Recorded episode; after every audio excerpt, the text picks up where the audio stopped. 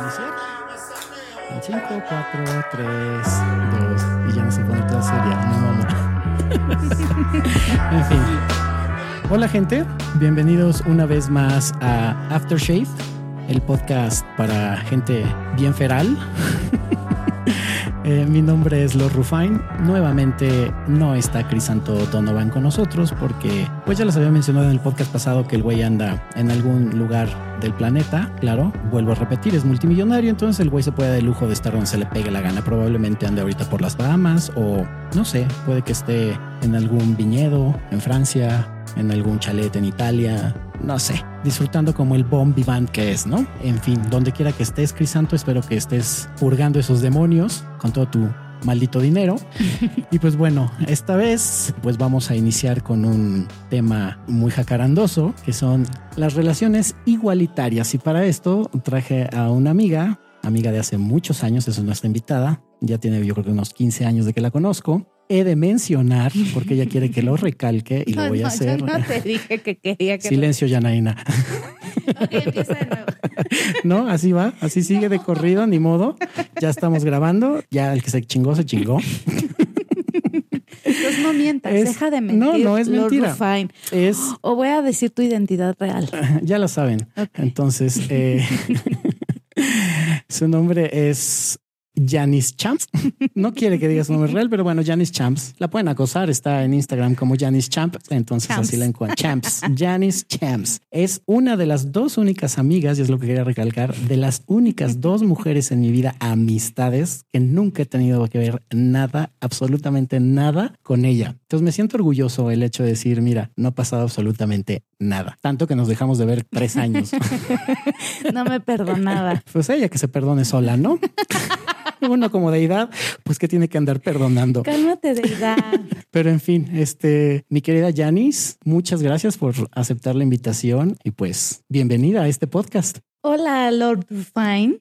Hola. Muchas gracias por la invitación. Estoy un poco nerviosa eh, y eso que ya habíamos ensayado un poco, ¿verdad? Sí, porque ella es una mujer estructurada y deberían de ver todas las hojas y hojas y hojas que tiene. A diferencia del podcast pasado, aquí sí nos van a agarrar a paginazos y nos van a dar bibliografía y la chingada. Y... No, no es para tanto, pero Aunque he de decir, Jana es una mujer bastante hippie, come flores también, como casi todos los invitados de este podcast. así es. Así Tengo es. esa parte de mí. Soy una mujer multifacética, se puede Exacto. decir. Claro, ya lo he mencionado como el tipo de mujeres que a mí me gustan, es inteligente, guapa, interesante, tiene el título de machita alfa, porque tiene una energía masculina cabrona. Fuerte. Todavía no entiendo mi apodo, la verdad. Pues porque Pero yo lo había mencionado que tiene, simpático.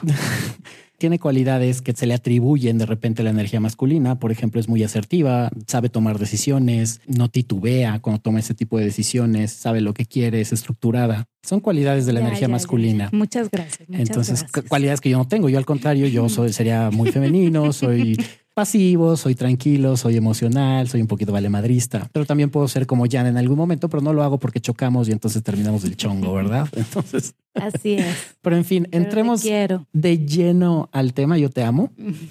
Y pues bueno, mi querida. No me digas Janice. te amo porque ya sabes lo que pasa. Así se le bota la canica, se incomoda. Un chiste local de hace 10 Luego, años. luego, luego se los platicamos.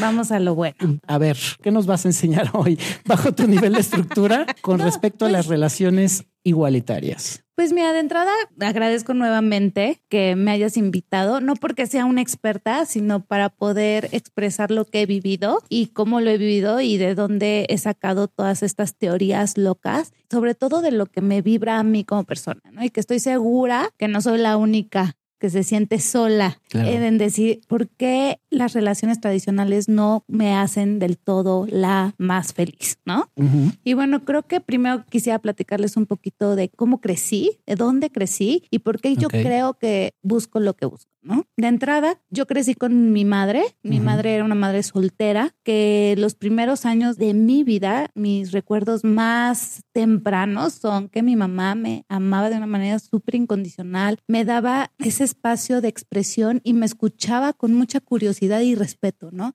Entonces, desde que fui muy niña, yo me sentí pues muy empoderada, ¿no? Decir, pues mi palabra vale, mis pensamientos cuentan y aparte soy respetada y valorada y amada en todo momento. Desafortunadamente por temas de la vida, eh, mi mamá pues ya no se puede hacer cargo de mí y paso a vivir con mi abuelo materno. Y otra vez llego con un abuelo que toda la vida, la parte positiva es que se la pasó diciéndome, tú no necesitas a un hombre para salir adelante. Ok. ¿No? Y tú puedes trabajar y tú puedes salir adelante y haz lo que tú quieras pero hazlo por ti, ¿no? Y así crecí los primeros 18 años de mi vida, con este chip de pues, no necesito a nadie para ser feliz o no necesito estar... Sí, muy, muy empoderada y muy, independiente. Después también, desafortunadamente, como la vida es, mi abuelo fallece y termino viviendo con otro familiar en donde el rol familiar es totalmente patriarcal mm. y autoritario. ¿No? Y ahí es en donde empiezo a luchar y a darme cuenta que ese sistema pues no vibra conmigo y que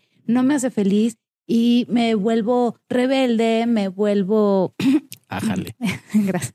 Que me está diciendo que me acerque es que no entiende, carajo, no entiende. Pero es que lo que no entiende es que tengo una escoliosis y me duele el cuello. De Es que ustedes no saben, la verdad es que está en silla de ruedas y está cuadraplégica. claro que no.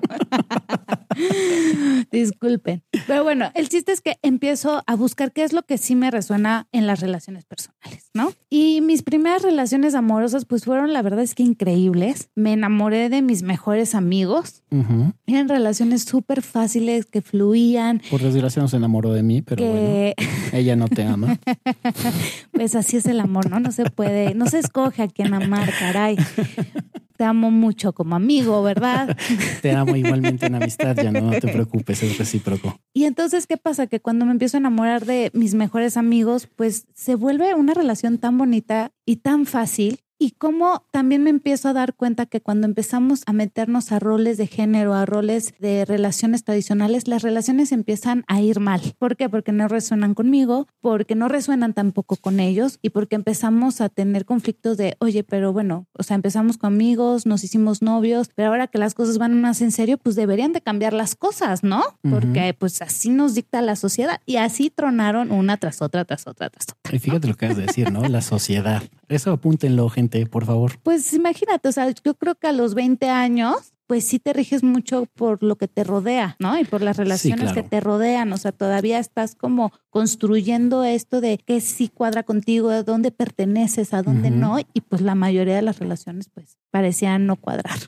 Sí, precisamente por lo que has mencionado en esta situación de que la sociedad te dicta cómo deben de ser las relaciones. Y claro, a los 20 años pues estamos todos hechos unos pendejos. Entonces no sabemos qué queremos. Uno cree que sabe, pero te das cuenta después que no. Pero gracias a eso empecé a sentir que sabía qué tipo de relación quería. Y también me di cuenta qué relaciones no quería. O sea, por ejemplo, el típico dating, ¿no? De te llevo a cenar y, si a mí se me ocurría decir, oye, ¿cuánto es de lo mío?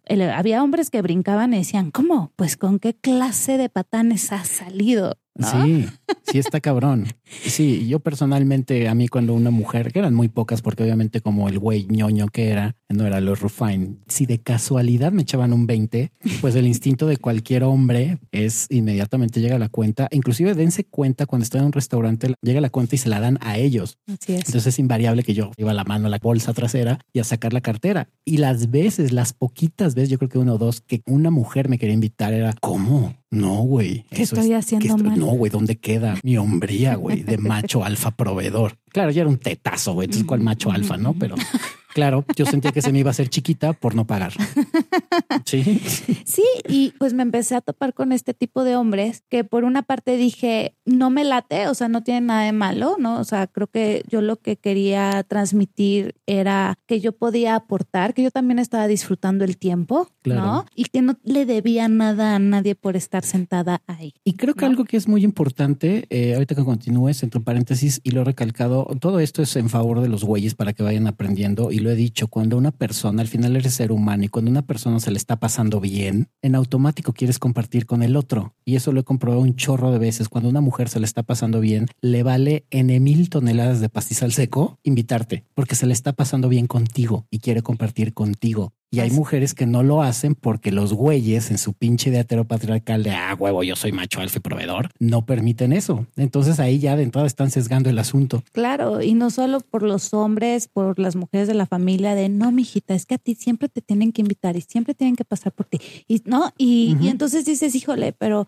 entonces si no lo hago, no me van a tomar en serio, ¿no? O si no lo hago, no soy la mujer correctamente aceptable. Entonces digo, pues, pues, obviamente muchas veces dije, pues fluyo, pero sí fue como, no lo vuelvo a hacer, ¿no? O sea, la siguiente es, bueno, ya no voy a decir cuánto es lo mío porque pareciera que es un pecado. Y por el contrario, también eh, viví experiencias donde decían, oye, gracias. Eso es súper raro, Sí. ¿no? O sea, como... No, y lo por- agradeces. Como hombre lo agradeces muchísimo. A mí me han dado las gracias y yo, pues, Claro. pues ni gracias, ¿no? O sea, a mí me nace. Sí, y cuando sueltas como esa educación heteropatriarcal, porque es difícil también, puede que te den las gracias, pero por dentro a mí me pasaba, esto es personal, que si me pagaba una mujer al principio, todavía después de muchos años siendo ya pick-up, me ofendía. Claro, les daba las gracias, pero yo por dentro era de, güey, no pudiste pagar, pero no entendía que ella se le estaba pasando bien y me quería compartir. Aunado a que, claro, si estás con mujeres como Janice o el estilo de mujeres que yo escojo, que son muy independientes, disfrutan el compartir. Claro, y sobre todo también el dar y recibir sin importar quién está poniendo qué. Claro. O sea, era como lo que yo siempre buscaba.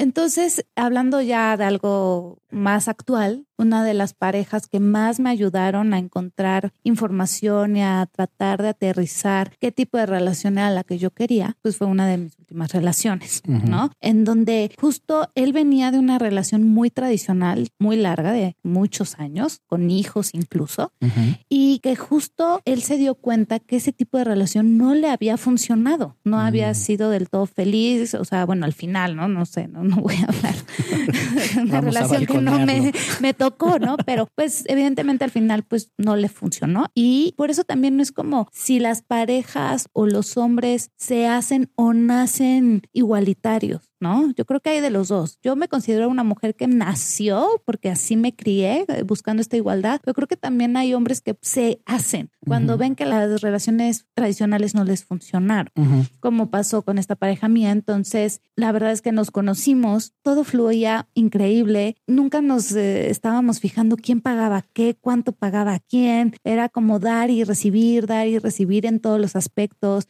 en platicar, en compartir experiencias, en dar opiniones. Oye, es que yo creo que en tu trabajo podrías hacer esto, ¿no? Interesarnos en, lo, en nuestras actividades. Y bueno, éramos los mejores amigos y sin darnos cuenta estábamos practicando una relación igualitaria, ¿no? Antes de empezar a decir, esta relación, ¿qué pedo? ¿No? ¿Qué es? ¿De qué se trata? No ¿Qué es esto?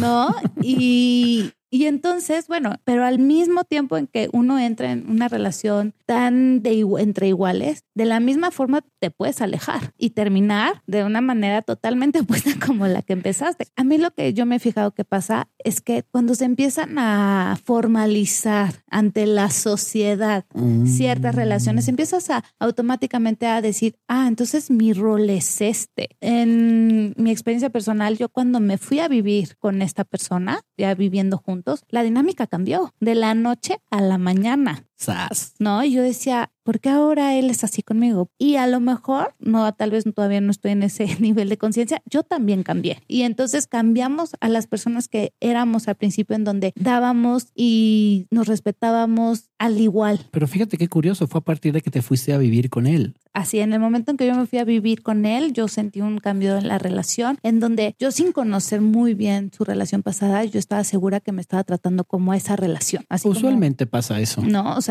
como que repites el patrón. Sí, yo a mí me pasó que en algún momento en parte de mis relaciones, a partir de que tuve la primera relación abierta, que la primera que tuve fue con Estefanía, que es la invitada del podcast pasado, y algunas actitudes que tuve en algún momento con ella eran reflejo de mis relaciones pasadas, lo que dices, por como no tenía conocimiento de, de una relación abierta ni cómo funcionaba, empecé a tener algún, digo, no patrones graves que causaran daño en la relación o la mermara, pero sí conmigo que decía, ¿por qué estoy actuando así? Claro, no conozco otra forma porque vengo de relaciones tradicionales monógamas en las que yo no resonaba con ellas, pero como no tenía conocimiento por ser una relación nueva, una relación abierta, pues como mencionas, al momento de estar con otra persona, empiezas a sacar ese tipo de fantasmas o patrones o vicios que traes de tus relaciones pasadas y no entiendes que es pues, pues es una, es una pizarra nueva en la que tienes que experimentar cosas nuevas. Claro, y más cuando ya traes como una dinámica tan padre, que no te asusten, ¿no? El como, ¿y ahora qué sigue? ¿No? O sea, todo lo que es nuevo nos aterra. Entonces, cuando te da miedo, ¿qué haces? Lo que conozco. ¿no? Lo que me da seguridad. Más bien entrar en conciencia de, oye, pues sí, pero lo que conoces no te funciona. Exacto. sí, es como, no mames, no te jaló antes, como, ¿para qué te va a jalar ahorita? No, y creo que, pues yo me incluyo también, o sea, todo el tiempo es un trabajo muy constante de primero detectar cuál es tu patrón. Y después, ya que lo detectas, no crees que porque lo detectas ya lo cambiaste, sino empezar a, poco a poco a cambiar e, esas actitudes. Sí, lo hemos dicho, es como en Alcohólicos Anónimos. Una cosa es decir que eres alcohólico, que ya es un gran paso aceptar que eres un alcohólico. Claro pero la otra es trabajar para ya dejar de serlo. Así es. Entonces, bueno, en este proceso en donde pues ya no estaba tan padre la relación, ¿no? Era, pero ¿qué hacemos? ¿Qué hacemos para recuperarnos? ¿No? Lo bueno es que esto siempre fue un trabajo de dos, porque esto también no es que uno quiera salvar la relación, los dos tienen que saber qué quieren y tratar de saber si es lo mismo. Entonces fuimos a terapia pareja, leímos libros. No, bueno, broncas sí tenía. No, no, pues es que, ¿sabes qué? Había, o sea, este anhelo por recuperar lo que habíamos logrado y que no habíamos, no nos dimos cuenta en qué momento se perdió y por qué se había perdido. Entonces, en esta búsqueda de, oye, pero ¿por qué no podemos volver a tener esta dinámica? Porque ahora que vivimos juntos tenemos otra dinámica totalmente diferente. Él es mucho más ñoño que yo, o sea, tú dices que yo soy muy estructurada, bueno, no conoces a este hombre, o sea, él es así de no, y el librito y quién lo dice, por qué lo dice y todo. Entonces, eso a mí también me ayudó mucho como pues a, fundamentar, ¿no? Todo lo que yo había experimentado. Entonces, bueno, entre varios libros que encontramos, mi favorito es Love Between Equals, que trata de una investigación de más de 10 años, de miles de parejas de todo tipo, ¿no? Heterosexuales, homosexuales, todo. ¿Y cuáles eran las relaciones igualitarias exitosas y en qué consistía su éxito? Entonces, empezando a leer todo esto, dije, claro, nosotros teníamos una relación igualitaria cuando éramos los más felices del mundo. Em, cuando empezamos a tomar roles de género fue cuando empezamos a tener problemas, nos empezamos a sentir infelices, no nos sentíamos plenos, nos sentíamos presionados, empezamos a dejar de comunicarnos, había una falta de empatía mutua, ¿no? O sea, todo lo que teníamos al principio. Qué horror. Sí, fue, fue fuerte, pero gracias a esta investigación. Ustedes dirán si es estructurada. ¿eh? No, gracias a esta investigación, mira, nos analizamos cuatro mil libros y empezamos a ver qué pedo, güey. No, y entonces me empezó a fascinar este tema porque también, o sea, esto es una opción, ¿no? Claro. Es lo que te platicábamos, o sea, no es la correcta o la incorrecta o te puede resonar o no resonar en, tu vida, ¿no? Pero a mí muchas cosas me gustaron mucho y otras también me sacaron a lo mejor de lo que yo pensaba que era una relación igualitaria y no lo es. Claro. Y entonces les quiero compartir todo lo que he aprendido, que estoy de acuerdo y que este también libro lo comparte, de lo que las relaciones igualitarias son. Qué bonito. Ay, agarrarnos. sí, sí, no, aquí yo, así como la vez pasada que no hubo así ni, ni, bibliografía ni nada, aquí sí nos viene a dar bibliografía, paginazos. Mm. Claro, mujer estructurada, mm. machita alfa, energía masculina, los vengo a educar. aparte, lo que más me gusta es que este, este libro lo escribió una mujer. Qué bonito. Resonó contigo. Resonó conmigo. No, y sabes qué, digo, esto ya es otro tema, ¿no? Pero yo casi todo el tiempo creí que el psicólogo era hombre.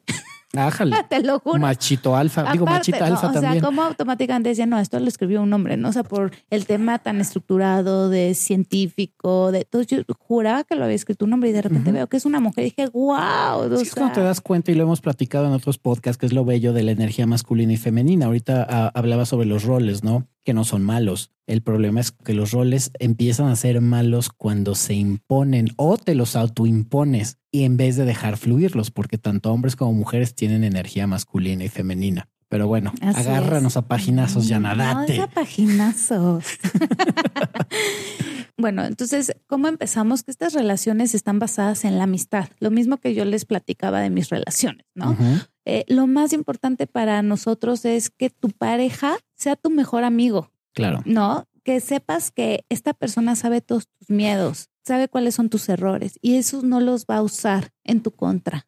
Súper importante. Eh, saber que los dos no tienen un rol de género, ni son más hombres o menos hombres, o más mujer o menos mujer, por compartir las actividades de la casa. Por ejemplo, sí, claro, aquí entra otra vez esta situación del rol de género, que yo lo he mencionado en otros podcasts la relación que tuve con la última pareja que tuve y se lo comentaba a Yana y se los comentaba a ustedes que ella regresaba de trabajar y ella era la proveedora, entre comillas, porque los dos trabajábamos y nunca nadie le pagaba nada al otro, a menos que fuera por gusto, pero ella llegaba de trabajar y yo pues tenía limpia la casa. Y claro, como soy un güey soltero y vivo solo, pues para mí es muy normal lavar un baño, lavar trastes, hacer la cama. Y ella me decía, es que amo y me siento súper apapachada de hacer que, que, hagas tú cosas que yo no hago, que me dan mucha hueva, pero yo llegar a mi casa y ver que está limpia, que hiciste la cama, que lavaste trastes, es como, wow, en teoría no te correspondería tu rol. Pero dices, güey, pues, a mí no se me cae el pito por hacer ese tipo de cosas, no dejo de ser hombre, ¿no? y, es, y es ese intercambio de roles que está súper chingón. Claro, y el cariño, ¿no? Decir, oye, yo sé que tú estás cansada, yo sé que trabajaste todo el día, y si yo puedo y tengo el tiempo, ¿por qué no te voy a ayudar? También la empatía, ¿no? Y, y viceversa, ¿no? Por ejemplo, poner dinero en la casa, ¿no? O sea, decía, nadie le quita, bueno, yo pongo el súper si estoy en el súper o no me espero a que, porque a él le toca el súper, no hay súper, ¿no? Cosas de ese tipo, ¿no? O por ejemplo, emocionalmente también dar, de que, a ver, no porque seas hombre. Sí, no, no puedes llorar, no, puedes mostrar tus emociones. No puedes ser romántico, no puedes apapachar, no puedes hacer piojito, porque socialmente, pues no, los hombres son duros y, y las cosas del amor es de mujeres. Es, el romanticismo es de mujeres. Para mí fue un pedo, porque yo soy, ya lo he dicho, mi energía femenina es mucho más preponderante que la masculina. Y por eso soy muy emocional, soy muy sentimental y a veces esa era mi bronca porque como los Rufán yo era macho alfa entre comillas y claro, las mujeres que yo me conseguía pues eran muy, muy cabronas con mucha energía masculina. Cuando yo sacaba ese lado femenino de ser apapachador, de ser cute, de ser lindo, era como qué pedo con este cabrón, güey. Y ese era el, el problema de ser los Rufán que estaba yo buscando en donde no debería, pero no soslayaba ese asunto que decía, güey, ¿qué tiene que yo demuestre que tenga emociones, no? Otra cosa que para mí es súper importante es que comparten la toma de decisiones. Mm. Todas las decisiones se toman en pareja, sean novios, sean esposos, este, si se tienen que cambiar de país, si tienen, o sea, no es la decisión de el que paga manda, ¿no? O por el bien del que mejor le da, entonces, pues el otro por automático tiene que aceptar, no todas las decisiones se toman entre los dos por el bien de los dos, por el bien de la relación. La opinión de los dos es igual de importante y los dos llegan a un acuerdo en común. Ahora, otra cosa que me encanta es que no los dos tienen que trabajar, ¿sabes? A mí eso, a mí me brincaba mucho porque yo decía, pues es igualitaria, los dos chambean y los dos dan lana. Y no, o sea, aquí es, bueno, puede trabajar uno y a pesar de que uno trabaje, las decisiones se toman entre los dos. Sí, porque tanto es pareja. En gastos, tanto en ahorros, vacaciones, todo es entre dos. Sí, siempre lo chido de una pareja es eso, el cada quien poder tomar un papel dentro de la relación y saber qué cosa puedes aportar dentro de y que no a huevo tiene que ser igual a lo que está haciendo el otro, lo que dice Yana, ¿no? O Janis. ya me pintó finger porque quería tan difícil, güey. Yana, ya no mames, güey, está cabrón. Ya, ya todo mundo va a saber quién es. Ay, Dios santísimo.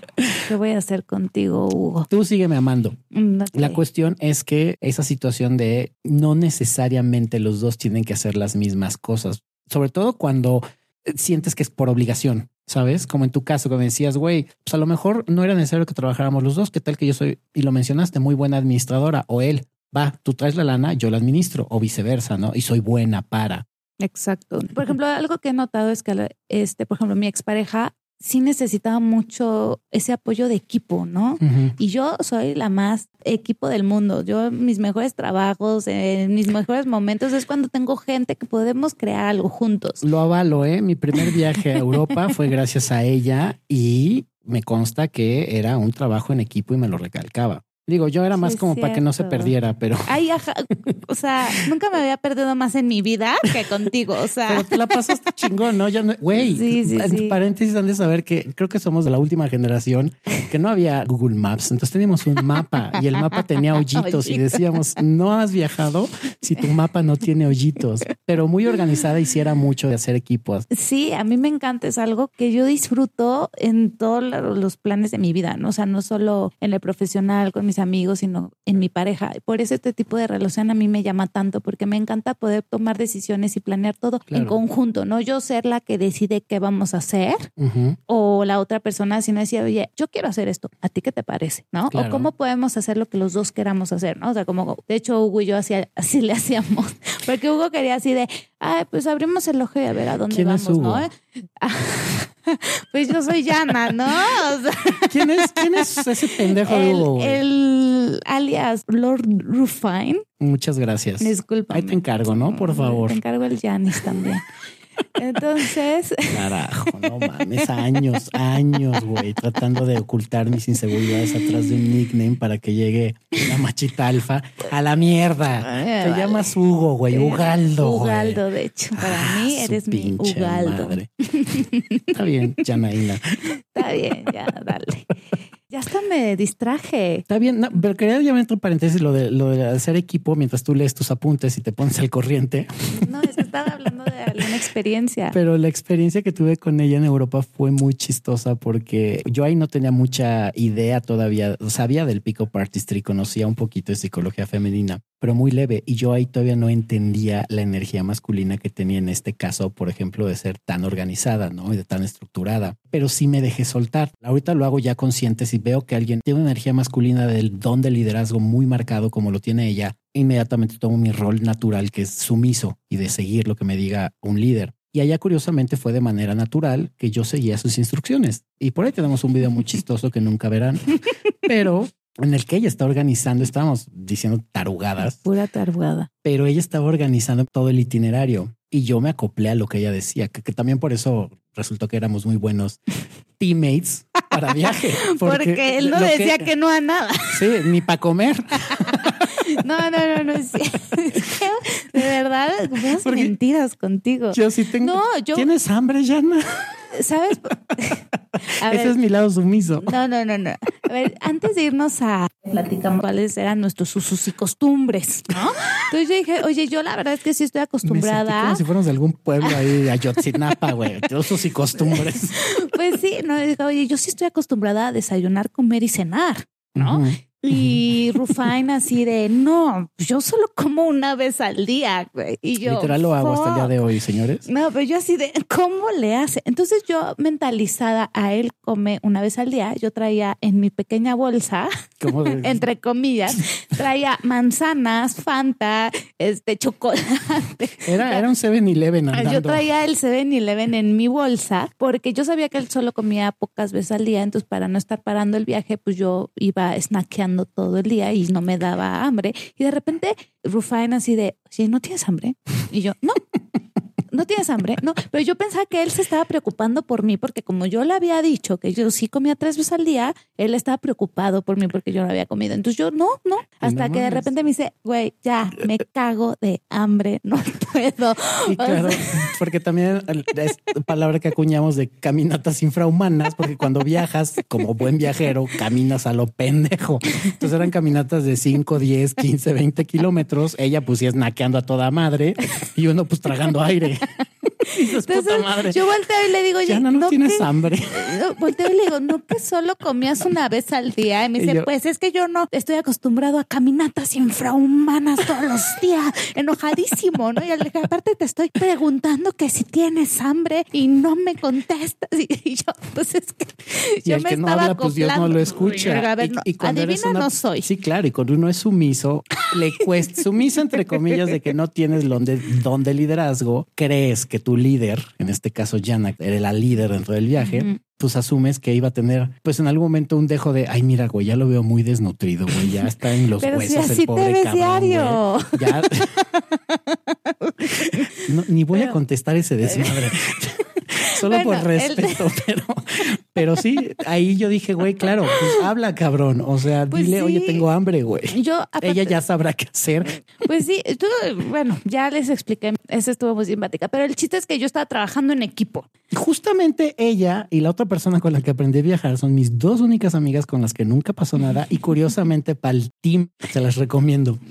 Oye, ¿y qué pasa, no? O sea, aparte de trabajar en equipo en estas parejas, este, al escuchar, al tomar en cuenta tu opinión, al no estar peleando quién da menos, ¿no? Al que te importe su trabajo y demás, implica que tienen un mutuo respeto enorme. Claro. Los dos se respetan. Eso es de las cosas más importantes. Y aparte, tienen unos dones de comunicación, porque para poder eh, tener lo que quieres, tienes que saber expresarlo, tienes que ser claros, tienes que decir cómo quieres ser tratado para poder llegar a, a negociaciones en conjunto. Eso lo he platicado y tienes toda la razón. Eh, si yo hubiera sabido comunicarme con Yana, nunca hubiera pasado hambre, ¿verdad? Claro. Evidentemente. y traspolando las situaciones ya más enfocadas a lo que son las relaciones, lo he dicho en podcast, cuando empecé a ser muy específico en qué es lo que me gusta, qué es lo que quiero, qué me agrada, qué no, qué te puedo dar, qué estoy dispuesto a ceder también, es cuando empiezan a fluir las relaciones y no solo de pareja en general con los seres humanos. Eso es parte de una madre que se llama boundaries o límites y como dice Yana, tienes que llegar a acuerdos en lo que los dos digan, ok, esto nos funciona y lo vamos a aplicar, pero no imponer. Así es, te tienes que tener un grado muy alto de empatía. ¿Para qué? Para saber cuáles son las necesidades de tu pareja, sus gustos, sus intereses, sus miedos, porque todo eso es igual de importante que los tuyos. Entonces, Claro. por eso es igualitario, ¿no? Porque no puedes dejar a un lado lo que tu pareja quiere, siente y necesita, porque no cuadra con lo que tú sientes, quieres y necesitas.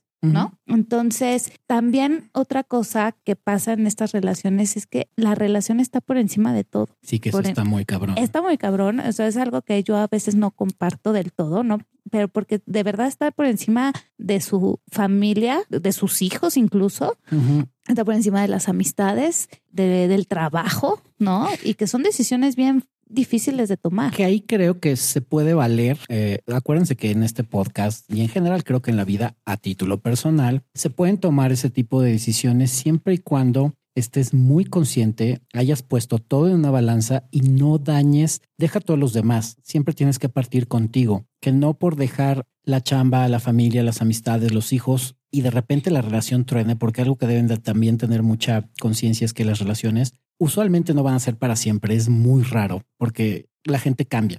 Se vale que a lo mejor empieza a dejar trabajo, familia o tu entorno de vida por tu relación, pero siempre y cuando sepas que al final, a la larga, no te va a causar un daño o una merma. Un conflicto un de conflicto. fue por tu culpa que yo Peor. dejé todo. Esa, ¿no? la clásica de yo no fui el pendejo, fuiste tú por atravesarte en mi vida y por tu Uh, culpa Pues no. se fue toda la mierda. Es que Dices, no tomé ese trabajo por ti. Exacto. ¿no? Dices, ¿para qué llegas Sí, ahí? empiezan estos resentimientos de, pues, de no tener la atención deseada, ¿no? No tener el tiempo, Claro. no sé, estar en segundo plano, ¿no? Sí, y por eso- Entonces, pues y- por ahí no va. Claro, y por eso se vale lo que decíamos, ¿no? Si, si van a dejar familia, cuates, hijos, chamba, lo que sea. Es porque sea estás convencido de que esa es tu felicidad. de que tu pareja es tu prioridad, de que está súper chido lo que estás viviendo y que a pesar de que a lo mejor no funcione, todo eso que dejaste no te cause al final un dolor o una merma. Así es. ¿Y qué más podemos hablar de estas relaciones? Pues que los estereotipos tradicionales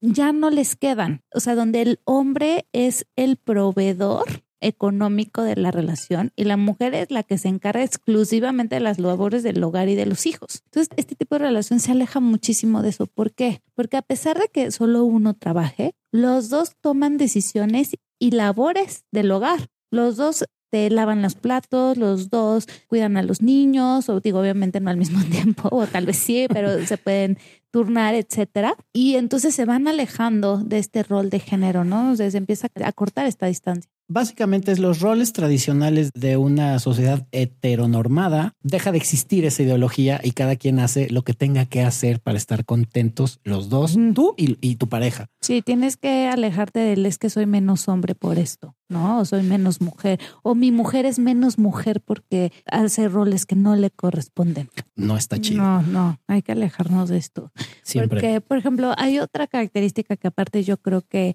debe de alejarse de cualquier otro tipo de relación, no solo de las igualitarias, sino que este tema de superioridad, ¿no? Mm, o de condescendencia, de competir, quién gana más, quién hace más, quién eh, quiere más, quién, ¿Quién aporta más. quién aporta más, ¿no? Querer tener la razón, ¿no? Yana. Y Porque es su naturaleza no, de no líder, es, ¿eh? cierto, no es, es, muy dada. Es que, de verdad, o sea, no le crean nada a Rufain. 15 años, ahí ustedes nada, dirán. Nada, nada, ahí nada. ustedes o sea, dirán. yo nunca quiero tener la Véanla, ahí está, huevo diciendo que.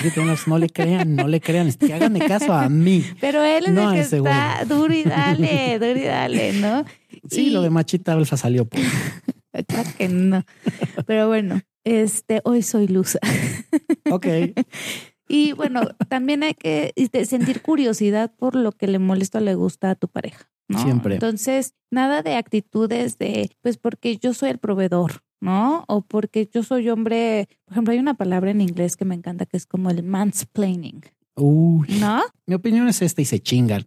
Sí, no, o no les ha pasado que un hombre repite exactamente lo mismo, o sea, casi casi con las mismas palabras que una Sí. mujer y ya suena diferente, ¿no? Porque soy ah, hombre. claro, ahora sí entiendo. No, y, les, y los validan. Claro, Porque eres y hombre. le pasa a las mujeres también. ¿eh? Lo O voy a validar. Si lo, si lo dice un hombre, entonces suena diferente, entonces lo aceptan mejor. Exacto. ¿no? Y eso creo que también está como, pues no, no aporta una relación, ¿no? Nada, Por nada. ejemplo, o la condescendencia de, ay, yo sé que no entendiste, yo te explico, o yo te ayudo. Por ejemplo, híjole, este tema no lo hemos platicado, pero por ejemplo, lo- yo lo viví. y nunca lo hagan, por favor, en los préstamos económicos. Ah, su pinche madre. Puf, ¿no? Porque por un lado es el tema de yo te ayudo, o yo invierto, o yo, pero muy en el fondo es un tema de, de querer controlar en la relación. Claro. ¿No? O sea, de Claro. decir, este, por más que sea un tema de no, fue una inversión y esto nos conviene a los dos, y no es cierto. O sea, hay que tener como, bueno, no sé si no es cierto, pero muy en el fondo, si no somos muy conscientes, lo están haciendo para tener el control sobre la relación. Cuando eres un poquito consciente, te das medio cuenta y dices, no, a lo mejor necesitas esa ayuda en ese momento, pero si sabes que viene con jiribilla de, híjole, No, puede y que aunque lo no lo sientas, para- ¿sabes? Pídele dinero a tu abuelita si quieres. O sea, de verdad, a tu pareja no. No aceptes un peso a tu pareja, por favor, ¿no? O sea, eh, Sí, si viene con esa intención, obviamente, ¿no? Porque si viene con la intención realmente de compartir, vale madre. O sea, es como sí, cuando ya es una relación eh, como la Sana. que estamos hablando de que no damos como las y relaciones damos y tóxicas damos. que manejas ya. Exacto, sí, caray. Ya, ya, ya voy a salir de ese patrón, lo prometo. Entonces, sigamos, ¿no? Continuemos, tú date, tú date. Este, ¿qué más? Bueno, pues gracias a todo lo que hemos platicado, pues sabemos que estas parejas se sienten seguras, ¿no? De estar con su pareja. ¿Por qué? Porque son sus mejores amigos. Y algo interesante que encontré es que es más fácil encontrar este tipo de relaciones en las parejas homosexuales, porque como ellos están un poco más alejados del rol de género, este, pues es más fácil, ¿no? Es como, bueno, pues yo no soy el hombre, yo no soy la mujer, este, los dos trabajamos, los dos hacemos, tiende a ser más, más sencillo. Eh, ah, claro, también hay veces que hasta dentro de las parejas gays hay alguien que tiene más energía masculina y femenina. Pero la diferencia, perdón que te interrumpa, No es que me interrumpes todo el tiempo, Dios. el mansplaining. Híjole, Te voy pero a lo estoy viviendo, llevo una Te hora voy a explicar, esto. Janaína, porque soy hombre porque- y soy macho. Y yo soy zen. Y lo aguanto. Y eres sumisa porque vas a escucharme. ya fue por la escoba y me Vamos. Lord. Pero que por lo mismo de que pues están dentro de una comunidad que es mucho más abierta, muchísimo más, tiene sus issues, claro, pero son mucho. Es algo que les valoro mucho a la comunidad LGBT, es eso, que sí existen roles de género, pero dejan que fluyan. La sociedad cuando está heteronormada es eso, es una norma. Tú eres mujer, tú eres hombre, tienes ciertos roles que tú te compras y te autoimpones y en la comunidad LGBT no es así. Hay roles masculinos y femeninos, de energía masculina y femenina, pero dejan que fluyan. Un día uno Tenemos puede... mucho que aprender también de ellos. Claro, ellos, ellos pueden algún día, eh, hoy me toca o siento que puedo hacer esto porque tengo esta energía masculina o tengo esta energía femenina para expresarlo. Ay, se me cayó un encendedor. Entonces, eso es lo bello de ese tipo de situaciones, que existen roles, pero fluyen de manera natural, no son impuestos, no son eh, dictatoriales de así tienes que comportarte y es a huevo, que en las relaciones heteronormadas usualmente pasa. Claro, y ¿sabes en qué otro tipo de hombres aparece esta este, facilidad de entrar en no caer en el rol de género? En hombres que también vienen de un matriarcado, ¿no? En donde no les molesta que las mujeres también opinen, que también tomen decisiones, este, que sean tomadas en cuenta, ¿no? Entonces también son hombres que no les cuesta trabajo, ¿no? No se sienten menos hombres porque una mujer Y aún así, decide. ¿eh? aún así, porque yo fui criado por dos mujeres, mi madre y mi abuela, y aparte, pues he estado rodeado de mujeres siempre. Tengo, si lo he dicho, tengo más mujeres a mis amigas que hombres. Entonces, eh, aún así, por la educación que en algún momento ellas mismas me impartieron, aunque tomaban decisiones por ser chapadas a la antigua, tenían muchos prejuicios e ideas de lo que tenía que ser un hombre. Ah, bueno. Es que Claro, ese- me ese costó- menos trabajo, Claro. pero sí crecí y tengo todavía muchos dejos de machismo. Es que las mujeres también somos las primeras que estamos transmitiendo el machismo. O sea, digo, esto ya es otro tema, ¿verdad? Sí, claro. Pero, pero eh, veámoslo en, en la forma más luminosa de las relaciones familiares, ¿no? Cuando una mujer puede tomar decisiones en- de una manera no autoritaria, Claro. sino responsable, amorosa, y que los hijos puedan sentirlo como que no tienen nada de malo, ¿no? Porque también hay hijos traumados de mamás muy autoritarias, muy castigadoras, ¿no? En donde dicen, yo no soporto que una mujer me diga ni pío. Y sí, y que por eso aquí voy a repetir lo que he dicho en muchos podcasts. Vayan, vayan a pinche terapia, cabrones. No mames. Todos, Las huellas todos tenemos que ir a terapia. Las huellas de abandono son muy cabronas y no se da uno cuenta hasta que repites los mismos patrones una y otra vez y te das en la madre y dices en qué le estoy cagando y luego dices, ah, mi papá o mi mamá o mis amistades o situaciones de chavito que no entendí o situaciones más grandes que tampoco pude entender que me llevan a tener este tipo de comportamiento y por no ir a terapia, pues no me doy cuenta, ¿no? Hay gente a lo mejor que no requiere terapia, pero es un poquito más consciente y utiliza la autoayuda y lee libros y se lleva con gente a lo mejor más experimentada. Pero si no tienen esa capacidad, vayan a terapia. De verdad, Los- la psicología no está ahí de adorno. Yo creo que cada quien tiene su estilo de aprendizaje, pero todos Claro. deberíamos por lo menos poder platicar, ¿no? Porque todos tenemos huellas de, de muchas cosas. Sí, Pero claro. bueno, ese también será otro podcast. bueno, eh, también, obviamente, después de todo lo que hemos platicado, hay muchos beneficios que ya podemos identificar, ¿no? Que son acciones muy positivas en una relación, pero también tiene sus costos. O sea, todo en esta vida es, quieres el beneficio, pero ¿cuál es tu costo? Entonces, este, por ejemplo, otro de, de los costos, bueno, uno de los costos de estas relaciones es que son tan unidos que excluyen a los demás, que es lo que platicábamos un poquito, ¿no? O sea. Que te quedas sin amigos, te puedes quedar sin amigos, sin familia, sin, Sin un buen dinero, trabajo. en la calle, durmiendo en un parque. O sea, tienes que estar consciente de que, pues, si la relación no funciona, ¿qué va a pasar? ¿No? Entonces, creo que ahí debes siempre haber un equilibrio de ver por ti, de saber que si la relación no funciona, tú siempre estás cuidando de tu persona, de tu integridad, de tus necesidades básicas, de tu salud mental. Y cuando tienes bien balanceado todo eso, ya no se vuelve costo, porque automáticamente no quedas en números rojos porque sabes detenerte a tiempo y decir, aquí no. Pese lo que pese, estoy primero yo. Y claro, después mi pareja en esta situación de no la quiero lastimar ni me quiero lastimar yo. Y entonces ese costo deja de serlo. El problema es sí, sí es un costo muy alto cuando lo que dice Janis, ¿no? Ya valió madre, dejé mi chamba o dejé a mis amistades y después truenan y es putas que no tengo amigos por culpa de este pendejo, esta pendeja, ¿no? dices, Mm. no, güey, fue tu culpa, güey, no de tu pareja. Que tenemos que ser este, responsables de nuestras decisiones. ¿no? Y eso me incluyó, a mí también me ha costado trabajo, ¿no? Decir, bueno, yo terminé esta relación y quedé como quedé porque así lo decidí. Claro. No, no, no se vale reclamar luego, es que por tu culpa yo no viví la vida que quería. Perdón, viviste la vida que quisiste en el momento que tomaste esas decisiones. Sí, nunca le achaquen al otro. No, o sea, a menos que no tengan inteligencia y lo que tienen allá arriba llamado cerebro no les funcione, entonces búsquense a alguien que los oriente. Pero si no, no mamen. O sea, no le pueden echar la culpa al otro. E- Ese es un gravísimo error. Sí. ¿Sabes otro costo que hay? Que es, puede llegar a ser emocionalmente drenante encontrar la cantidad exacta de equidad o igualdad en la relación, ¿no? Porque a veces Mm. buscamos el 50-50 y el 50-50 no existe. Por ejemplo, en... Aparte siento que tengo que hablar más rápido para que no me interrumpas, ¿eh? Te estoy viendo, te estoy viendo. Pero, por ejemplo, temas igualada, que... qué horror. No, ya, ya, por favor. No more mansplaining. Entonces, desde lavar los platos, ahora que estuvimos en cuarentena y que los platos ha sido un tema muy común de que hay que lavar los del desayuno y hay que lavar los de la comida. ¿Y quién lava los de la cena? ¿No? O Ustedes, sea, porque yo uso oye, yo, desechables. yo lavé entonces los del... oye, ¿y la ecología?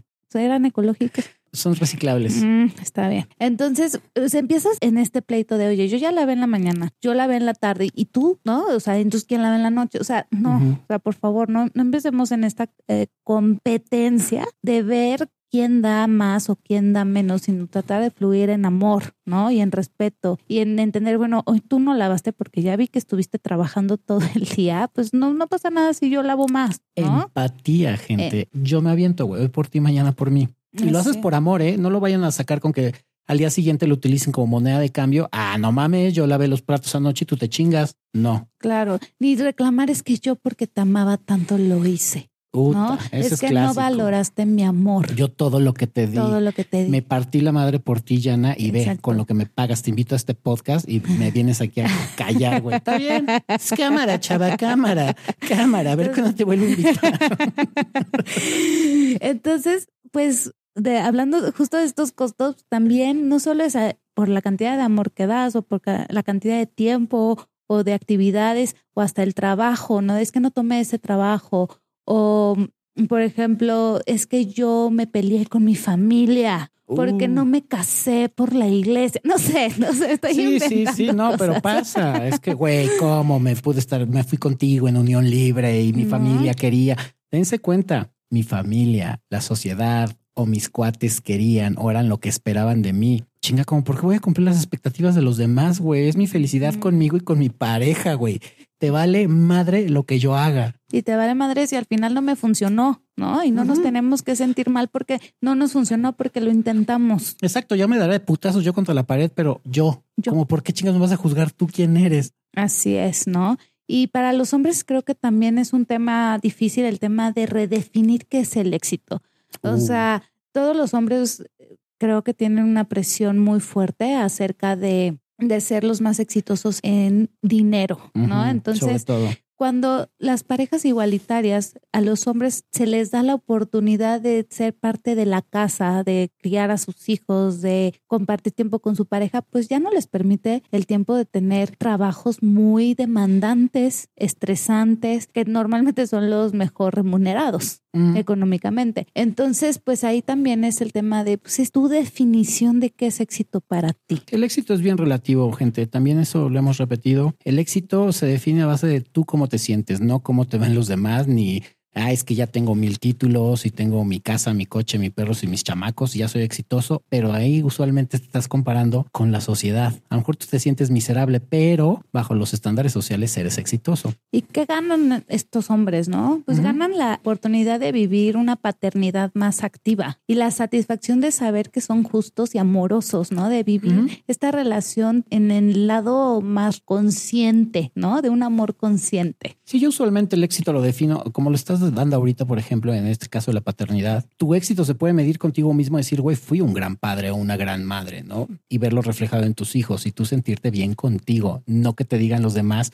no mames, es que Lord Rufine es un gran padre, güey. Me vale madre lo que tú opines. Entiendan, el éxito no se mide a partir de los demás, sino contigo mismo. Así es. Y aparte que cuando ya empiezan en esta dinámica, los hombres empiezan a sentir mucho más entendidos, apoyados, este, pueden mejorar su capacidad de comunicar, de ser honestos, de no estar ocultando cosas para por no sentirse menos, de poder saber qué es la empatía. Y, aquí podemos empezar a tocar los temas de a los hombres se les exige ser, por ejemplo, en la sexualidad. Ah, sí, ¿no? sí lo habíamos platicado. Los hombres no se pueden negar a tener relaciones sexuales. ¿Por qué? Porque se les ha impuesto esta idea del hombre siempre tiene que poder y tiene que cumplir y los hombres siempre están calientes, ¿no? Es horrible. Yo lo comenté como Lord Rufine. Hubo una etapa de mi vida que fue así. O sea que yo por ser Lord Rufine, claro, la tengo que tener de 20 metros y si no la tengo, pues bueno, le tienes que chingar mi rey como puedas, güey. Con la boca, con las manos, con los pies, con las rodillas, con lo que se pueda, tú la tienes que satisfacer a ella porque es tu pinche rol de macho alfa, proveedor, cisgénero y heteropatriarcal, pues ser un león, güey y darte todas las que puedas todo el tiempo. Y yo se lo comentaba a Yanis que no, había un punto en mi vida que yo decía, me cuesta mucho trabajo cuando me tengo que montar ese rol de macho alfa, de estar cumpliendo todo el tiempo. Y dices, güey, pues hay veces que tampoco quiero coger, güey. Y ojo, eh, cuando tienes éxito con las mujeres, sí pasa, porque muchos güeyes van a decir, no, no mames, yo por mí cogería diario. No es cierto. O sea, cuando sí tienes mujeres en tu vida y llevas una vida sexual activa, llega un punto en el que dices, güey, en office no, güey, no puedo estar cogiendo 24-7, güey. Ni siquiera ya es agradable, ya no me gusta, no está chido. Entonces, eso que se te impone de que tú siempre tienes que estar al 100 y con todas, no. A mí, una vez lo mencioné, a mí me encanta cuando una mujer toma el rol y la iniciativa de te voy, a jugar el foreplay contigo, yo voy a ser la que te va a cachondear, yo voy a ser la que va a tomar la iniciativa, la que te va a dar besitos, la que te va a excitar. Tú déjate querer qué bueno que tocas el tema porque otro de los costos que tienen luego estas parejas es que se vuelven tan amigos, tan hermanos, ¿no? Que las relaciones sexuales pueden llegar a ser un poco aburridas, ¿no? Porque esta igualdad que quieren llevar al máximo, luego si lo quieren llevar a la cama, pues no funciona, ¿no? Porque se vuelve aburrido. Pues sí, porque somos muy iguales, ¿no? Sí, entonces, ¿qué pasa? Pues que, a ver, hay algo que se llama role playing, ¿no? Entonces, donde aquí sí se vale ser el dominado, ser el dominante, el sumiso y no llevarlo. ¿eh? Janice de baile, puedes decir otra vez role playing. Role playing. ok, el juego de rol. El juego de rol. el role playing. No, y, y, entonces que son también cosas que tienen que mejorar las parejas, pero dejarlo ahí, ¿no? No, no llevarlo a la vida diaria de, ah, pues ya te dominé ayer en la noche, entonces hoy en la mañana en el desayuno tú me cocinas. Sí. Acuérdense de algo y le mencionaba Yana, los instintos básicos, que no se les olvide que somos animales. El instinto primordial es el de supervivencia, el primero. Y el segundo es de reproducción. Y ese es un instinto animal que por ser racional puedes darle esa situación de juego en la cama y ahí puede entrar el juego de rol. Lo que decía Yana o Janis o como le quieran decir, Janis de baile. Es, no, por favor. no, por favor. Es no en la mañana digas, ok, yo fui el macho en la cama, ahora tú ponte a hacer labores propias de tu género y hazme el desayuno y atiéndeme, bitch. No, o sea, no, se vale. O sea, y tampoco se vale llevar a la cama, ¿no? Temas del trabajo, temas de lo que hicieron en el día, ¿no? es, y eso creo que también aplica a muchas relaciones, ¿no? O sea, no, no lleves tu día a día a la cama. Sí, no este, ponte sexy, cámbiate la ropa, este, ponte un perfumito. Eh. O si a tu güey le gusta que estés hecho un chiquero, date también. Hay güeyes que les late eso, entonces. Sí, ya encontrarás tú la dinámica de pareja, ¿no? Pero el chiste es cambiar, cambiar lo que del día a día y cambiarlo ya a la hora de las relaciones. Claro, puedes mencionar otra vez, eso se llama role, ¿qué? Role playing. Eso, muy bien, bravo. y pues bueno, o sea, ya nos alargamos un poco. Un poquito. ¿No? Pero en conclusión podemos decir, ¿es realmente para ti una relación entre iguales? Ájale, tu relación está siendo equitativa, igualitaria, o estás tratando de Sí, o tú dices que quieres tener una relación igualitaria, pero no tienes esa personalidad. Por ejemplo, la gente que no sabe tener amigos, perdón, pero hay gente que existe que de verdad no tiene idea cómo ser un muy buen amigo, un mejor amigo, tener empatía con la gente, escuchar, no quiere tener la razón. Pues es muy difícil que eso lo puedas lograr en una relación. Sí, tienes que ver primero contigo mismo, ¿no? Por ejemplo, lo que platicábamos, si tu meta en la vida, y no está mal, es tu éxito profesional, por encima de lo que sea, eso está bien, ¿no? Pero no quieras tener una relación entre iguales cuando tu prioridad no es tu pareja, no es tu relación amorosa, tu familia creada, ¿no? Sí, ahí, ahí creo que es cuando tienen que investigar la vocación que tienes en la vida con respecto a las parejas porque eso es real. Hay vocación de soltería y eso es neta. A lo mejor eres una, tienes vocación de soltería y no te gusta estar en pareja. Yo en algún momento pensé que tenía esa vocación. Cuando descubrí la pareja que tengo ahorita dije no. O sea, sí me gusta tener una pareja o una relación prioritaria, pero por ejemplo no me gusta estar de muégano. Eso lo descubrí cuando me empecé a autocuestionar. ¿Qué carajos me gusta? ¿Qué me late? ¿Qué me resuena? ¿Qué está chingón para mí? Pero no es a huevo que tengan pareja. Yo creo que hay mucha gente que también se forza a tener relaciones cuando tu vocación de pareja es no tenerla. Te tienes que dar cuenta, no es a huevo y no está mal que no tengas pareja. ¿ok? Por supuesto que no. Y aparte, digo, y ya podríamos clavarnos más, pero hasta en las relaciones igualitarias no está cerrado a tener relaciones abiertas de repente. ¿Me explicó? Sí, porque se puede encontrar ese. Bueno, yo hasta cierto Un equilibrio. punto, sin presumir, ok, mi relación, pero la que tengo hasta cierto punto maneja muchas cualidades de una relación igualitaria y es una relación abierta. Que se puede dar una relación poliamorosa, claro. Se puede dar una relación monógama, claro. Se puede dar una relación swinger, también. Pero de nuevo, es cuestión de que se pregunten, se autocuestionen y también un poquito desaprendan lo que han aprendido a través de la sociedad, porque eso también es una presión bien grande. Pero sí, autocuestionense, de verdad. Claro. Por ejemplo, este, si no te interesa tener más responsabilidades en la relación, es decir, hay gente, hombres que dicen, es que, a ver, o sea, yo solo quiero trabajar, o sea, ya suficiente tengo con chambear como para llegar a la casa y cuidar inglés o llegar a la casa y tener que hacer un dating o llegar a la casa y tener que Sí, da hacer una fiesta. Pues da flojera, que eso es también un costo de tener estas relaciones. O sea, es más chamba. Sí, es más chamba para los dos porque tienes que hacer más cosas Bueno, la diferencia porque es que te gusta. en automático cuando tú tienes una relación es obvio que tu vida, aunque es se debe de centrar siempre en ti el asunto, compartes y a la hora de compartir pues ya son dos personas. Entonces tienes que pensar por ti y por la otra persona porque ahí viene la empatía, el respeto, la admiración y etcétera.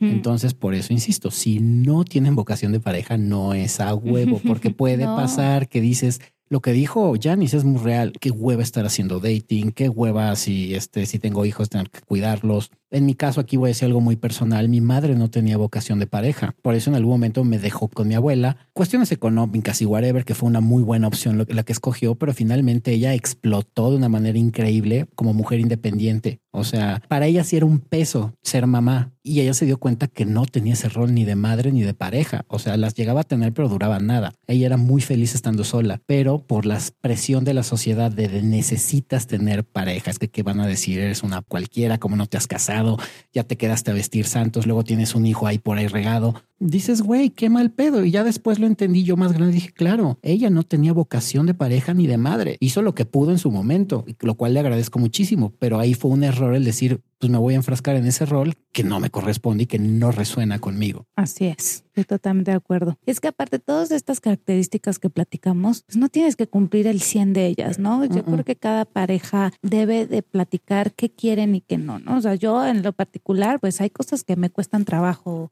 aceptar, ¿no? O sea, a mí, este, sí me importa mi tema profesional, ¿no? A veces, ¿no? O, o el tema, el más importante para mí, mis amigos. O sea, yo no veo mi vida sin, alejándome de mis amigos, ¿no? Bueno, aquí Pero- se alejó tres años y le valió así toneladas tú- de finamente tú picada, te pero alejaste, tú Ajá. te alejaste. claro, la quiere voltear, es muy normal porque yo tengo la razón, ¿no? Pero Ay, Dios santísimo, ¿qué vamos a hacer? woman's Pero planning. bueno. No, eso no tiene nada que ver. Pero bueno, por mí creo que es todo. Lord Rufine. Ok, bueno, pues esperamos que toda esta información les sirva de mucho o de poco, pero as usual, como dice este podcast, pues no estamos aquí para juzgar, sino para autocuestionarnos. Entonces, eh, pues escúchenlo todas las veces que sea necesario para que se den cuenta de los errores que han caído y una vez más, autocuestionense, por favor. ¿Qué están haciendo y por qué a lo mejor no les está funcionando las relaciones? A lo mejor no hay vocación de pareja, a lo mejor están cometiendo muchos errores que se cacharon ahorita con lo que platicamos. Con el podcast pasado ya habíamos hablado de relaciones abiertas y pues a lo mejor ese es su esquema, o su esquema es estar soltero, o su esquema es una relación swinger, o su esquema, el que sea, pero que sea por elección propia, no por presión y porque ya se autocuestionaron. Y que no les dé miedo lo que digan los demás. Neta, va a llegar un punto en su vida como en la mía que tengo 5865 años y digo, "Ah.